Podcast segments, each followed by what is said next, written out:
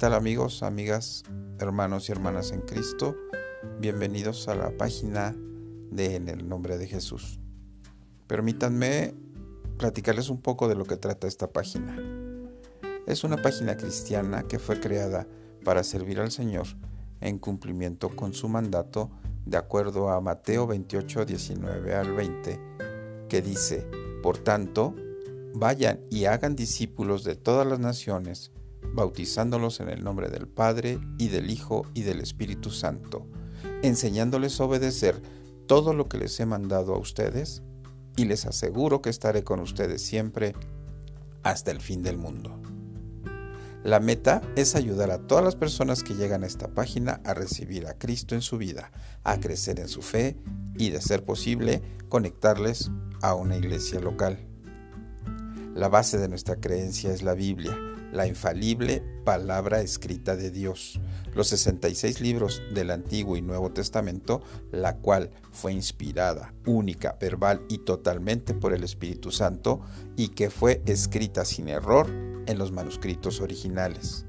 Es la autoridad final y suprema en todos los asuntos a los cuales se refiere.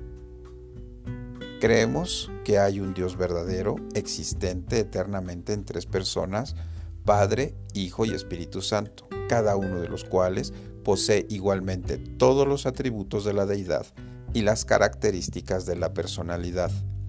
Jesucristo es Dios, la palabra viviente, quien se hizo carne a través de su concepción milagrosa por el Espíritu Santo y su nacimiento virginal.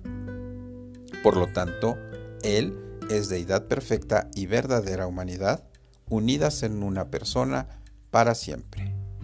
Él vivió una vida sin pecado y voluntariamente hizo expiación por el pecado de los hombres al morir en la cruz como sustituto, satisfaciendo así la justicia divina y logrando la salvación para todos aquellos que confían en Él solamente. Él se levantó de los muertos en el mismo cuerpo, aunque glorificado, en el cual había vivido y muerto. Él ascendió corporalmente al cielo, y se sentó a la diestra de Dios Padre, donde Él, el único mediador entre Dios y el hombre, intercede continuamente por los suyos. El hombre fue creado originalmente a la imagen de Dios. Él pecó al desobedecer a Dios, por lo tanto quedó separado de su Creador.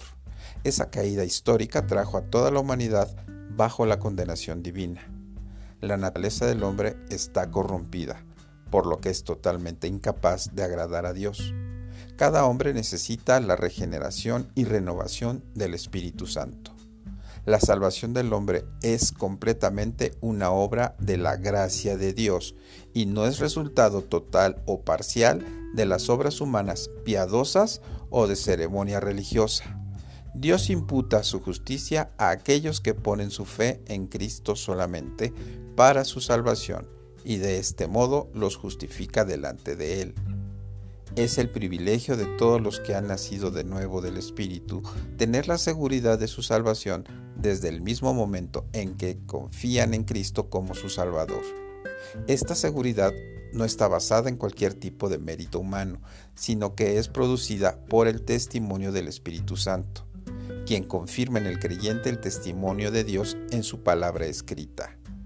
El Espíritu Santo vino al mundo para revelar y glorificar a Cristo y para aplicar la obra salvadora de Cristo a los hombres. Él convence y lleva a los pecadores a Cristo, les imparte nueva vida, los habita continuamente desde el momento del nacimiento espiritual y los sella hasta el día de la redención. Su llenura, poder y control son apropiados en la vida del creyente por fe. Cada creyente está llamado a vivir en el poder del Espíritu Santo, quien mora en él, de tal manera que no satisfaga los deseos de la carne, sino que lleve fruto para la gloria de Dios. Jesucristo es la cabeza de la iglesia, su cuerpo, el cual está integrado por todos los hombres, vivos y muertos, quienes han sido unidos a Él mediante la fe. Dios amonesta a su pueblo para reunirse regularmente para adoración, participación de ordenanzas, para edificación a través de las escrituras y para alentarse mutuamente. Al morir físicamente, el creyente entra inmediatamente en una relación eterna y consciente con el Señor y espera la resurrección de su cuerpo para gloria y bendición eterna. Al morir físicamente, el no creyente entra inmediatamente en una separación eterna y consciente del Señor y espera la resurrección de su cuerpo para juicio y condenación eternos. Jesucristo vendrá nuevamente a la tierra, personal, visible y corporalmente para consumar la historia y el plan eterno de Dios. El Señor Jesucristo ordena a todos los creyentes proclamar el Evangelio en todo el mundo y discipular hombres de todas las naciones. El cumplimiento de esa gran comisión requiere que todas las ambiciones mundanas y personales sean subordinadas a un compromiso total a aquel que nos amó y se entregó a sí mismo por nosotros. Aunque el contenido de este mensaje es largo, espero poder dar una visión clara acerca de nuestras creencias. También te comento que todo lo que yo te comparta es y será siempre con un fundamento bíblico. Por esa razón, siempre mis anotaciones incluirán libros y versículos bíblicos. Las publicaciones compartidas de otras páginas son en apego a nuestra creencia. Por favor, si tiene alguna duda y o pregunta, siéntase en la confianza de escribirme, pues estoy aquí para ayudarle. La paz de Cristo sea con usted. En el nombre de Jesús. Amén.